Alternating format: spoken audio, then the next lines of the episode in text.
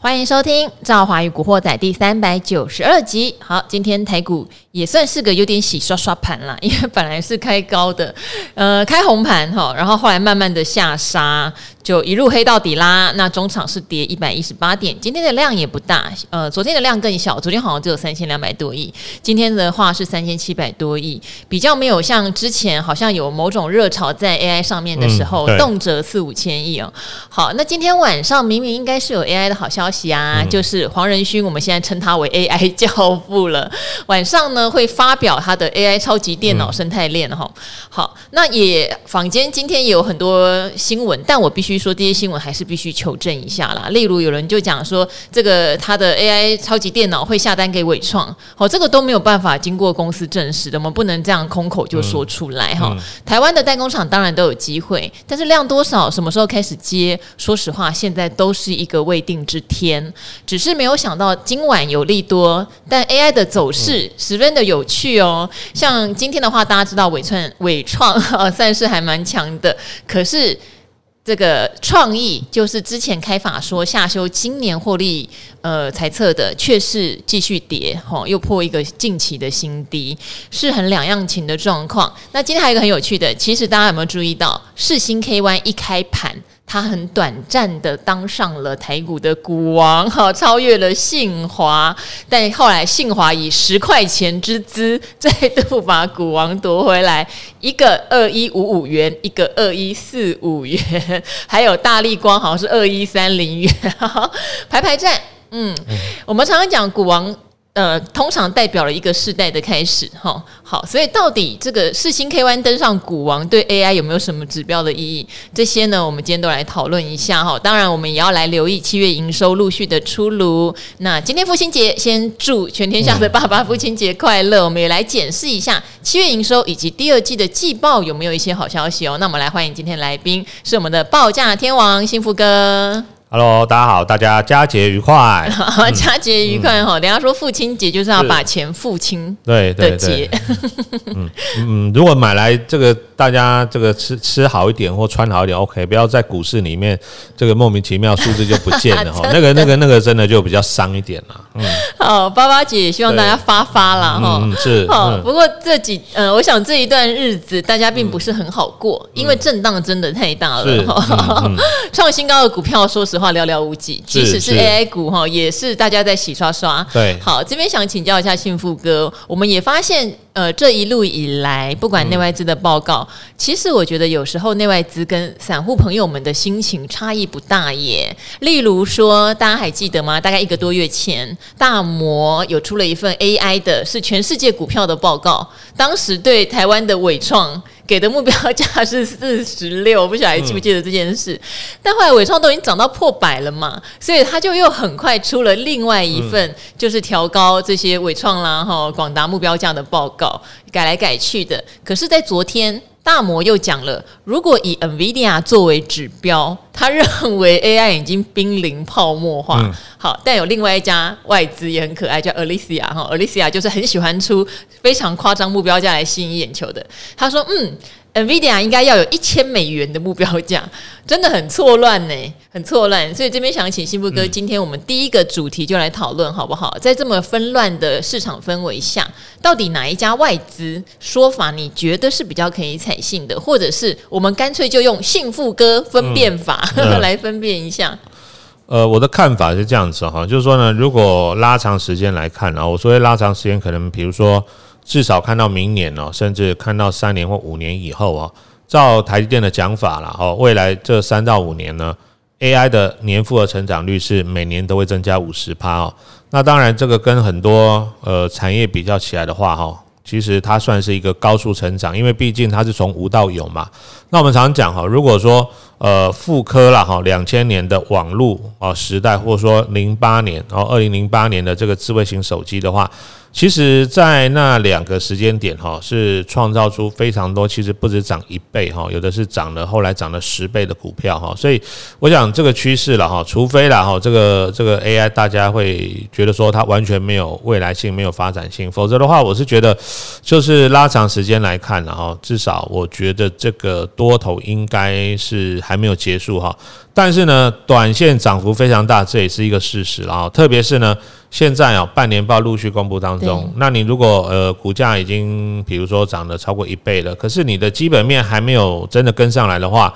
呃，其实股价最近震荡很大，或突然呢这个回马枪哈杀得又急又重哈，这个也是在所难免啊。所以我的看法是这样啊，我算是两方我取一个比较中立的立场，就是如果说你要看长的话呢，其实啊。呃，这一波的一个拉回修正，不见得说不是一个再度上车的好机会哈。嗯。那我觉得是，其实市场就是这样了哈，就是大家仔细去想哈，这一波呢，其实大概是从四月底五月初发动的哈。你要想啊，涨涨到五月、六月、七月哈，然后呢开始回档是七月底的时候，我记得好像是三十啊三十一号吧。那到现在呢，八月八号，其实大概连十天都还没有过，大家已经觉得好像。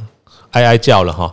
哎，涨了三个月，现在回不到十天，连十天都还没过，但真的已经恍如隔世，恍如隔世的感觉啊！而且你看哦，你看哦，从这个七月底到现在八月八号，才跌没几天，已经陆陆续续就是上礼拜哦，就是尾双跌停那一天，已经有人违约交割了。对，那代那代表什么意思？代表这些在里面哦，短线杀进杀出的人呢，有些人呢，可能哦前三个月赚的不够哦。在上礼拜突然那根跌停的时候，哈，赔光光了。为什么？因为正常来说，如果你有钱交割的话，你不会去选择违约啦，哈。这个违约之后，这个在你的联征记录上会很麻烦哦。就是你要，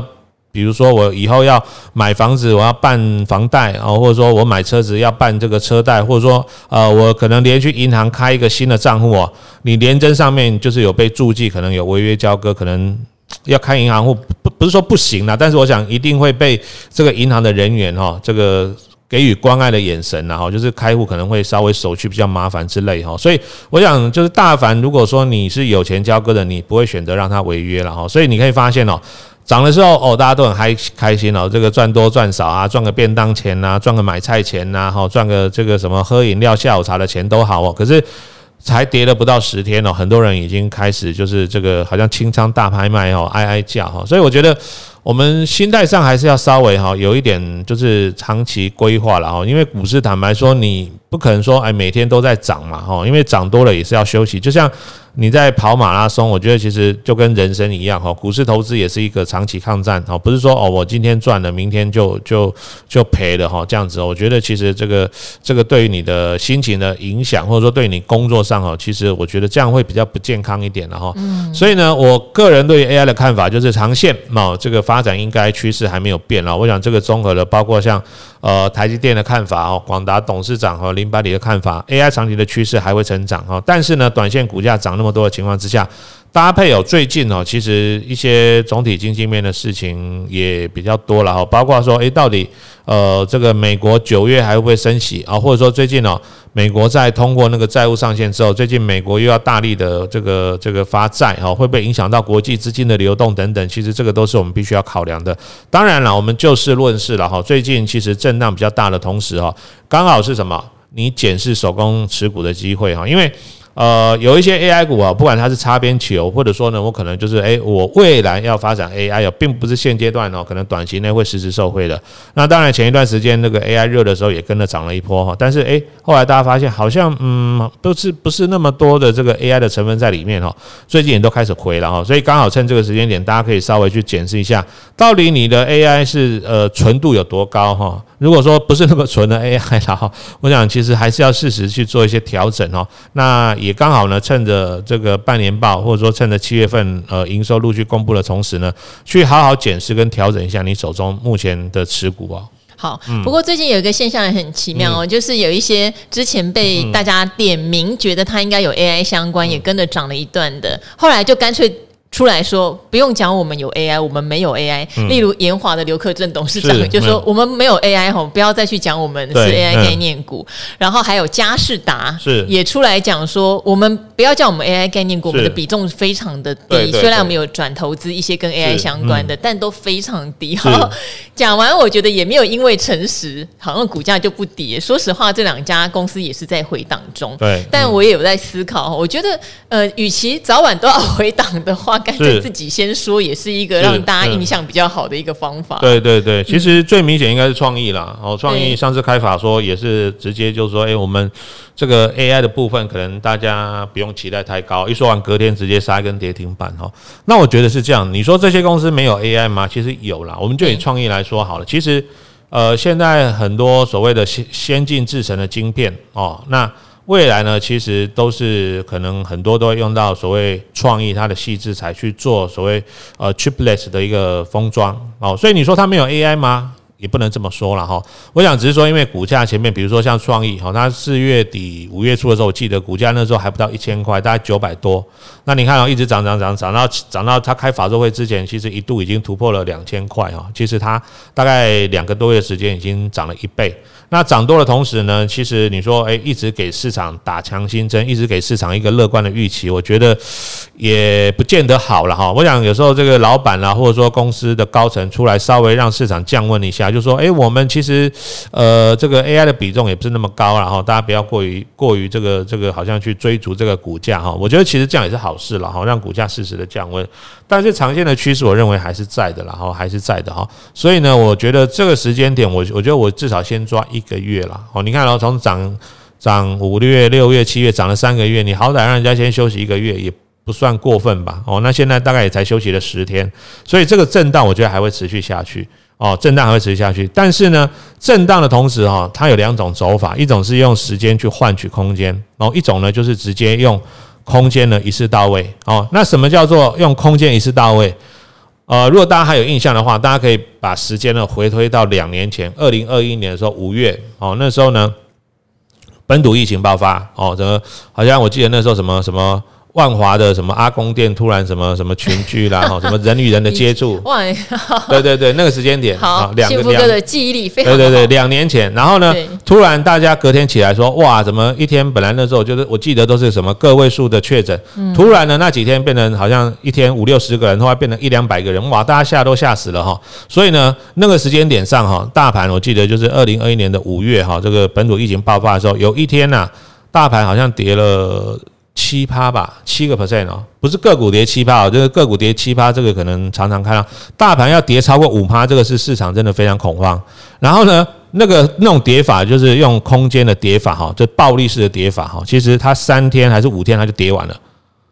然后跌完后面就慢慢慢慢又又又浮起来了哦，这种是用空间的方式去把这个涨多哦去做一个这个化解。为什么？因为那几天急跌，我记得那个大盘跌七趴多的那一天哦，融资一口气一天就点了一百多亿，因为大家会怕嘛，我讲说哇这个这个都封城了哇，这个疫情又爆发了怎么样哦？大家会有很多负面的联想，所以一天融资就减了一百多亿，然后马上浮额就清光光了哦，然后。很快的，在我记得大概一个礼拜还是十天之内，那个盘马上就就又爬起来了哈。当然，这种情况非常少见了哈。比较常看的方式是用时间的方式来去把整个所谓的呃区间的这个整理把它完成哦。像现在大盘差不多回到季线了哈，那差不多回到季线的同时呢，其实季线没有正式跌破之前，你都不能说这个盘转空了哦。那它比较可能方式就是。第一个 AI 休息啊，或者说 AI 呢用轮动的方式哈，偶尔时不时就像昨天一样来那来来给你个反弹，然后呢这些扩散，比如说或从 AI 退出来的资金呢，他会去找一些哦前面一段时间呢位阶比较低的，但是呢可能公布的七月营收不错或公布的半年报不错哦，那这些股票呢现在其实你可以发现哦，反倒是比较具有补涨的空间。为什么？因为第一个，他们前面一段时间其实就是爹不疼娘不爱嘛，因为跟 AI 一点关系都没有，没有人会去管他们哦，所以呢，上面基本上没有什么太多的那个这个浮动的筹码。再来呢，就是人家也有营收有获利哦，这个基本面出来之后，其实有部分的资金，它从 AI 退出来之后，它会找这些地方去跑哦。所以呢，我觉得近期的一个一个比较可能的方式，就是大盘持续的可能会以季线为一个中轴线来回去做震荡。然后个股的部分呢，涨多了 AI 哈，我们今天可能晚一点会在答案秀上面哈，因为有图可以看会比较明确。我觉得。我先把它定义为，就是这一波有破月线跟没有破月线的哈。那有破月线的，其实逢月线呃的反应，我建议是最好先卖一趟了哈。因为月线呢，是我们看短期内哦一个强势股非常重要的转折。当然拉长时间来看哈，季线哦，就是呃，我觉得大家学技术分析是这样，就是不要就是想要那用那。一千零一招，一招半式打天下，哈，不是这样子的，而是说你要去根据这个盘势的状况呢，去做一个弹性的调整。比如说呢，像我自己的长期观察了哈，比如说你要观察一个呃强势股或强势族群的话，你可以抓短期的多空转折，就是月线哦。但是如果说是一个中线或中长期的一个多空转折，你要抓季线哦，这个两者是不一样的。大家都觉得，因为我好像书上看到的都是都是讲季线哦，其实呃不尽然哈。季线是用来看一个比较中线以上中长线的趋势。那如果说是你短线追踪一个强势股或追踪一个强势族群的话，反而是月线是一个非常重要的多空转折。你可以发现哦，今天呢，呃，很多破月线的股票，就是从上礼拜开始修正有破月线的股票，今天弹到月线左右，诶，很奇怪，它就是会被挡在那里。很难再往上进攻，因为这个短线的主力也很聪明啊。我在往上打哦，我在往上这个攻击的话，简单来说，我会去触碰到过去这一个月套牢的人的平均成本。那这些套牢的人会想干嘛呢？他会想赶快解套嘛，他就会想卖出来。那我如果在往上往上去拱的话，我不是就变成去把这些人的套牢筹码接到手上了吗？那其实对他来说也不见得有利哈。所以，呃，如果大家仔细去看了哈，像伟创为什么今天大概冲到我记得盘中涨了六趴还是七趴就冲不上去了？其实它很接近月线那个位置哦，十日线的位置也在那里。这代表什么意思呢？过去十天、过去二十天套牢的人在那个位置上，其实他们都很想解套。那你如果今天呢，短线在在做当冲的人，你再打上去的话，很容易吃到这些被套牢的人倒出来的筹码。那相对来说，如果没有破月线的，你可以发现，像比如说我举个例子，像最近很强 CCL 的台光电，它没有破月线哦。你看它今天哦，还时不时的好像快要创新高的样子哦，或像七月营收公布，像银邦。哦，它是创历史新高的。其实这两天它它还是走得很稳啊，完全没有败相。而且重点是，他们即便这几天有回档，其实他们往下回的那几天是没有爆量的，就是他回档的时候是没有爆出成成大成交量。可是上礼拜尾创杀跌停那一天哦。量非常的大哦，当然当天有一些当冲的了哈，或这个这个一些隔日冲，但是 anyway 不管如何了哈，我们就简单看量，大家想想看哦，那一天的沙盘量这么大，那昨天的涨停板跟上礼拜的跌停板那个量，你大家如果仔细去对比的话，其实大概可能连一半都不到哦，一半都不到。也就是说呢，昨天的涨停板虽然它涨停没有错，但是呢，它的成交量还不足以化解上礼拜那一根跌停的大量，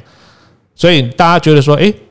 好像技术分析被你讲得很简单哦，你不是都只看基本面吗？没有，其实我要跟大家讲哦，我一再强调说哈，做股票不能只用一个方法，因为很多人如果只看技术面，你会发现里面有非常多就是就是呃就是例外状况。那这种例外状况就是你要用基本面跟筹码来补足哦。所以其实如果说你能把各个面向都兼顾好的话，对你。的判断会非常有帮助，就是你把基本面学通的话，你会发现其实技术面的东西真的很好用，而很多你之前常常看看不太懂的盲点，就是马上迎刃而解哈。所以我觉得这个都是非常简单的观念，就是你可以把我这些东西哦听懂之后，如果晚上大家有有机会的话，你再看一下哈达人秀上面有图，你再去对照会更更明确。那这个其实特别对哦，这个刚刚接触技术分析的人哦，如果你还在幼幼班的，你有把我刚刚讲的那两个观念哦，就是中长线的多空分。分水岭是季线，然后短线强势股或强势族群的多空分水岭是月线。你把这两点听进去的话，你的技术分析马上会从幼幼班呢升级到国中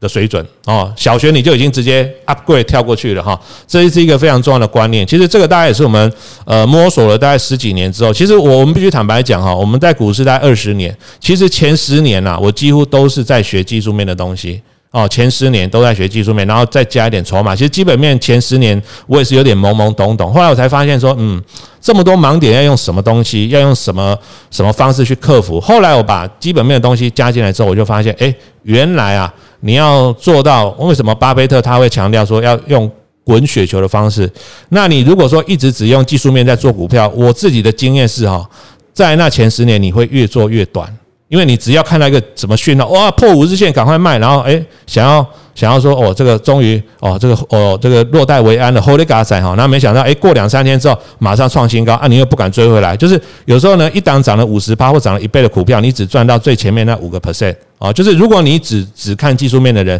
我自己的经验是，你越到后面啊，如果你只用技术面在选股跟操作，你会很容易越做越短，然后越做越短，同时就会形成说，像我刚刚前面讲的。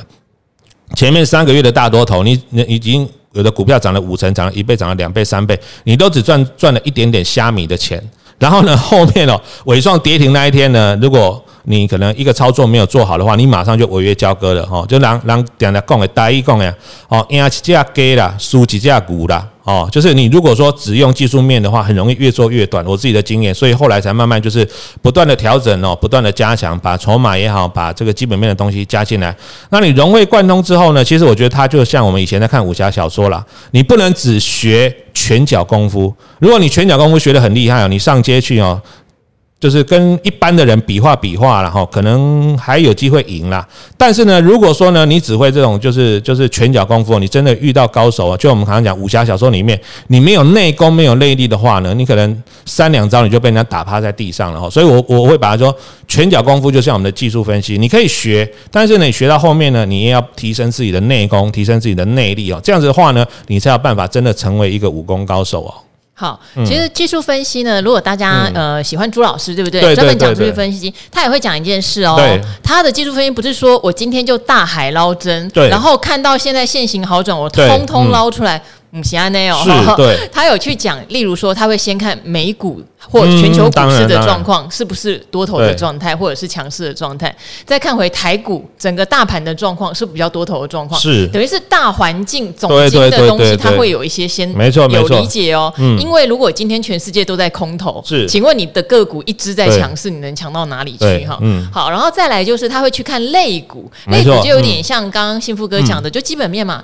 今天大家都在炒 AI，那你为什么要硬要在非 AI 的地方去捞标股呢？就很难捞到。对，捞错的机会就很高。对，那他会去看到底类股现在谁在抢？是好，类股里面才去看个股。对，那个股我觉得他最厉害就是他会去听幸福哥说什么，他去听阿格力说什么，他去听那些基本面教派的人在说什么，他知道哦，好，至少这档股票它的营收状况不错，或过去的获利状况不错。那这样你做它的现行就有容易做到长线。对，所以他虽然是以技术面为进出标的，可是他在。筛出股票的前提下，其实参考了很多基本面。对对对对对，所以所以我要强调一点，就是每个人他可能着重了这个侧重，对侧重的方法不一样哈。但是呢，呃，不能说我看技术面的东西，我就不看筹码或不看基本面，就完全不管。对对对，这样其实是风险比较高了哈。所以不管你是侧重哪一个东西，好侧重哪一个方法，但是呢，其他两个面向，如果你稍微顾一下的话，其实会对你的操作或选对股票的几率就会大幅度增加。所以我要强调就是说呢，哦，不是说哪一个方法是绝对的好，或哪一个方法不好，不是这个意思，而是说呢，每个方法它都有一定有自己的优点哦，那也有一定有自己的盲点。我们是要建议大家就是说呢，你不要就是钻牛角尖，只看某一个东西哦，因为我们常常遇到的问题就就像我。刚开始学股票的时候，我一直觉得说，明明我就照书上讲的啊，哦，那个指标就是怎么样，哪边勾起来，或者说，哎，哪边放多少量啊，哪一根红 K 棒，隔天就进去追啊，哎，可是很奇怪，有时候追是对的，就是底部爆量第一根，哇，后面哇五成一倍哦，你看哇，什么伟创、技嘉，每一档都是好像教科书一样。可是呢，你如果挑到不是 AI 的股票，每一档爆量，隔天一定开高走低杀尾盘，很奇怪，就是这样。那问题就是你怎么样去把那种所谓的假突破或假跌破把它排除掉？就我刚刚讲的嘛，哦，就是你要把一些筹码的因素加进来，诶，有没有外资买啊？有没有投信买？而且最好是连续买，一直买哦。那有没有基本面啊？最近夯什么什么类股比较强？你把这些东西稍微都考量进来之后，你技术面你会发现，诶，真的哈，像呃一些书籍上或者说一些技术分析达人他们教的给你的东西，你会觉得，诶，用起来真的是非常得心应手哦。好，就像我常常会缠着幸福哥跟他问说，那怎么最近你都不讲原物料有没有？然后钢铁不是中钢八月已经开一个平高盘了吗？诸如此类。嗯、可是整个族群就是一个很容易一日行情，对对，涨、嗯、一天。我记得前一阵子也是有出现点放，哈，AI 在休息，钢铁股就涨了，对。但新波哥到现在为止，他都还不是很想要去讲原物料，嗯、就是发现他们还没有一个整齐的族群性，对不对？呃，应该这么说了哈，就是如果我们从总体经济的角度来看的话，哈，现在虽然说联准会有可能暂停升息了哈。但是呢，其实这些东西还在未定之数啊。有一些联总会的官员认为说，嗯，这一波这个通膨啊，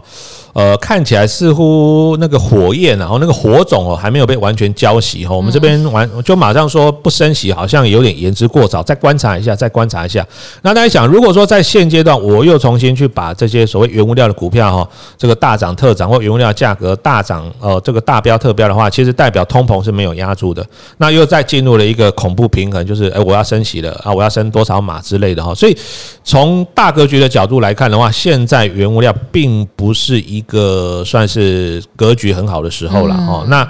当然有一些特别的、特别的呃情况之下，某几项东西可能，比如说它的供需突然变得很紧张啊，哈之类的话，可能会有一些个别表现。但是你说像前两年一样，哇，这个钢铁也涨哦，这个什么散装也涨哦，这个航运也涨啊，这个塑化也涨哦，其实那个可能都我自己的观察，像这种大的一个整体的原物料循环哦。至少一个一个 cycle 一个循环大概要三到四年，是，是哦。那你说，呃，前两年才大涨，那现在又是接近打通膨的尾声了，可能最快最快，我觉得看年底吧。如果经济复苏或明年了哈，正式比如说又开始进入降息的循环，可能那个时间点会比较多了。我们再举个例子哦，像像前两天呢，或上礼拜哈，突然 AI 大跌，那两天其实。在讲那个什么什么超导概念，超导啊，第一桶跟泰明，对对对对对，有跟听众朋友分享，那真的是一个对。那当然，这个东西，这个东西其实那两天网络上什么什么 PPT 也一直一直在在讨论嘛，哈。那就我上面我就有上去看一下，有有一个网友写的很好笑，我说他就说哇，那个真的是超导概念股哦，这个不是涨停就跌停哦，中间完全没有阻抗，没有阻力，对对对对对，真的是。呃，东这个东西还没有研究出来，不知道哈。但是股价完全没有阻抗啊，对对，没有阻抗，没有阻抗，对，不是涨停就跌停，而且都是一字形的跳空涨停，跳空跌。也就是说，即便运气好，让你那一天排队买到那个涨停，因为跳空涨停就是代表你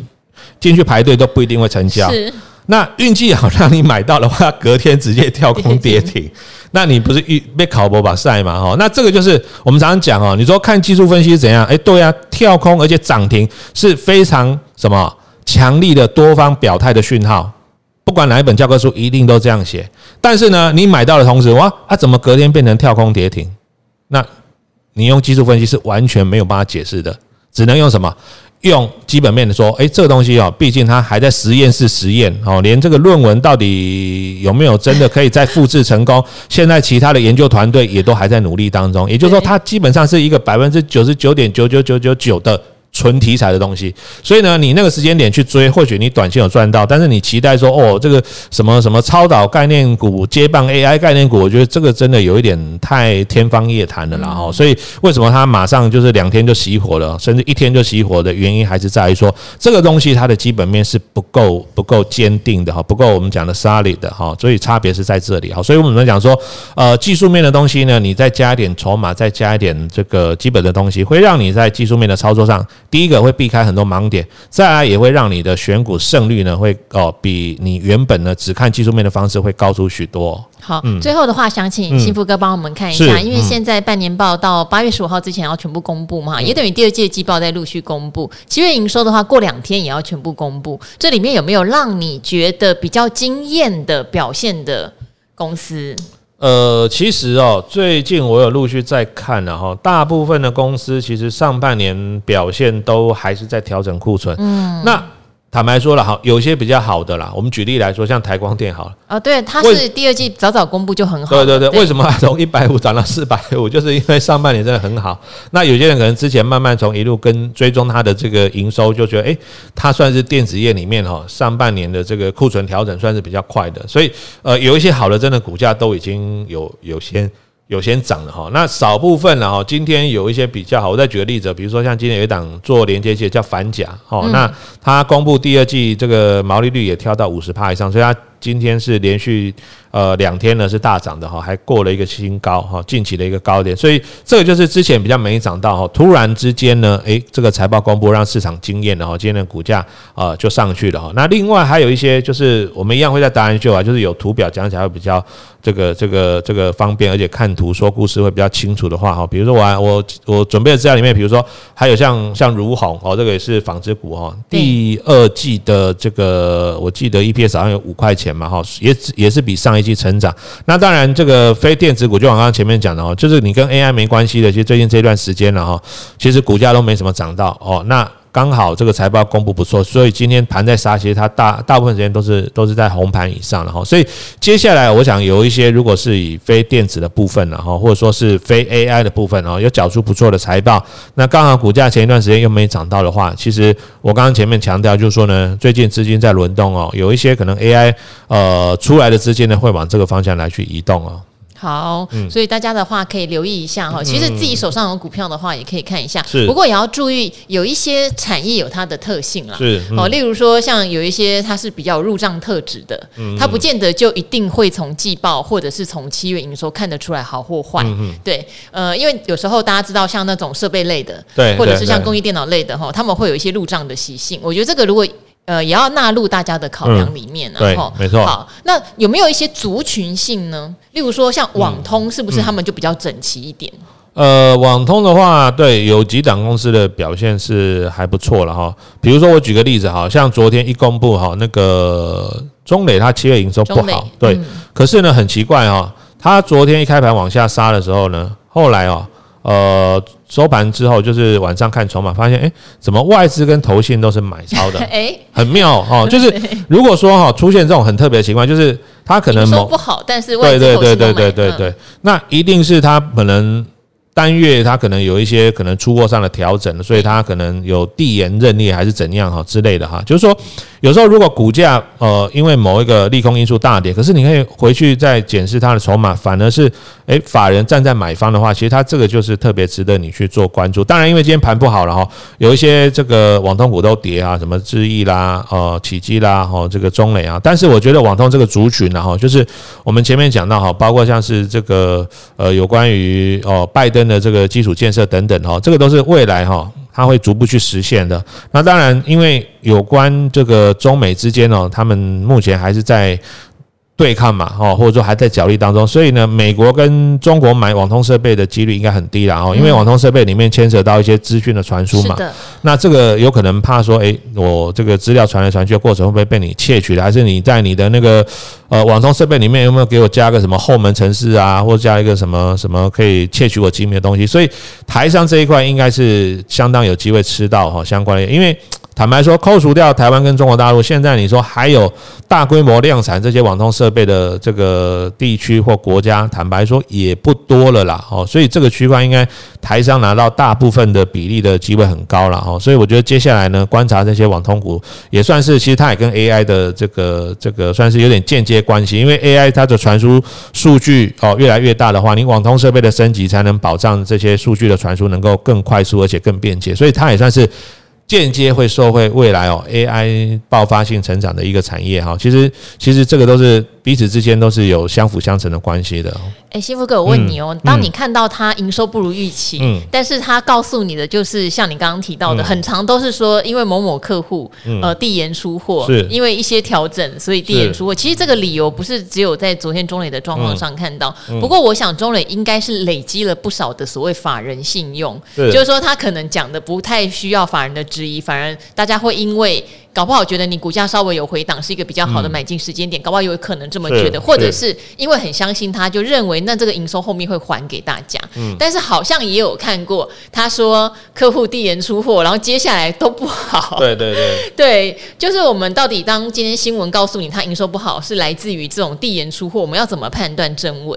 呃。第一时间就往我讲的哈，就是如果说你真的嗯不太不太了解它后面的发展的话，如果说跌破了你觉得重要的支撑哦，比如说你你守十日线或守月线，如果说破了，那当然我觉得你就照呃纪律操作嘛，哦，先走一趟再说。那如果说诶、欸、后面它真的营收只是单月的影响，后面又回来了，那你要买回来再买回来哦，因为就怕出现说它不是只有递延一个月哦，可能后面一整个季或半年都被递延掉了哈，就是可能呃客户那边库存太高还是怎么哈，所以为了预防这种情况，你就守你的停损或停利点。哦，比如说十日线或月线，anyway，你就收到收到你的那个价位。那再来的话，就是如果说你是空手的人，那你要怎么做？就像我刚刚前面讲，如果说它是一个利空，但是呢，诶，当天股价一开盘，比如说往下打的同时呢，诶。慢慢慢慢，它这个跌幅有明显的收敛，甚至当天它还收了一个红 K 哦，而且呢，你去看它的筹码，居然法人还在逆势加码，那就代表说呢，其实这个利空可能是只是一个单月影响数哦，不是说呃是一个中长线的一个利空因素。那这个时间点你就可以考虑说，诶，是不是把它列为你的自选股啊？如果说诶，股价真的是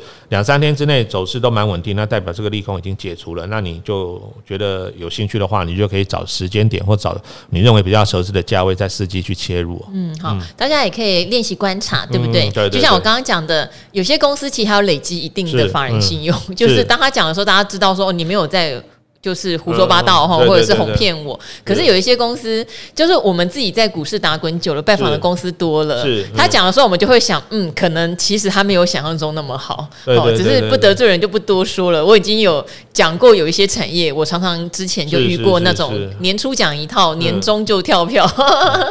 好，那这些产业我通常就会比较拒往，即使他后面又开始了，年初的时候很多人买单，我还是会提醒大家要留意，因为跳票的机。率高，是，所以呃，公司的诚信很重要了。这也回应到刚刚讲的，例如说，为什么延华的刘克正刘董，或者是说嘉士达在这个时间点去提醒大家，我没有 AI 哦，我没有 AI 哦。有时候他也是希望大家可以感受到他们是。没有想要借由题材来乱炒作的这个形象面，是我觉得这个也是很值得做关注的啦。是是是，公司其实是算，如果严格来说，其实这样的老板还算比较正派啦。只能只能真的说了哦，就是如果他他他不过于浮夸的话了哈，其实反而对他长线经营这家公司，其实我们还是必须给予一个比较正面的肯定啊。嗯，好，那今天跟幸福哥聊了很多哈，那我当然也希望有一天报价天王可以开始我们来聊原物料，只是你看哦。每一次我跟幸福哥讲，他都会觉得时间还没有到，哈，时间还没有到。那我觉得今天幸福哥有提醒大家一个很重要的事情，